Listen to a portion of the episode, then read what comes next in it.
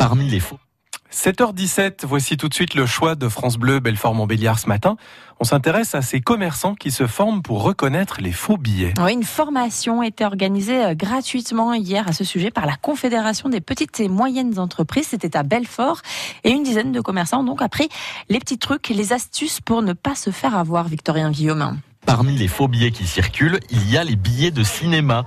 Ils s'achètent sur des sites internet chinois et permettent ensuite de berner des commerçants. Là, logiquement, ça doit passer du vert au bleu. Il n'y a pas de changement de couleur. Delphine participe à la formation. Elle tient une boulangerie à Belfort. On n'a pas le petit filigrane ici. Il y a la mention légale qui dit que c'est un faux. Si on fait attention, on reconnaît. Ces astuces, Charline est contente aussi de les connaître parce qu'elle s'est déjà retrouvée avec des faux billets dans les mains. Je manipule euh, tout l'argent des, des caisses. Pour des commerçants comme nous, oui, on voit souvent des faux billets qui passent euh, beaucoup de fois. Surtout les billets de 20 et billets de 50. Alors, les contrefaçons représentent seulement 0,001% des billets en circulation, mais dans la région, il y en a plus qu'ailleurs, explique Béatrice Betchen de la Banque de France de Besançon. On n'est pas très loin euh, des pays de l'Est ou euh, de, de l'Italie aussi, où euh, il y a des gros réseaux de billets faux qui existent.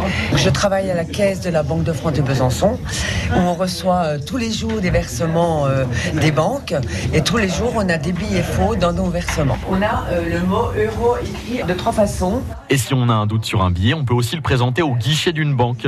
Elles sont toutes équipées de détecteurs. Et les conseils pour reconnaître les faux billets, justement, sont sur le site de France Bleu Belfort Montbéliard. France Bleu Belfort Montbéliard.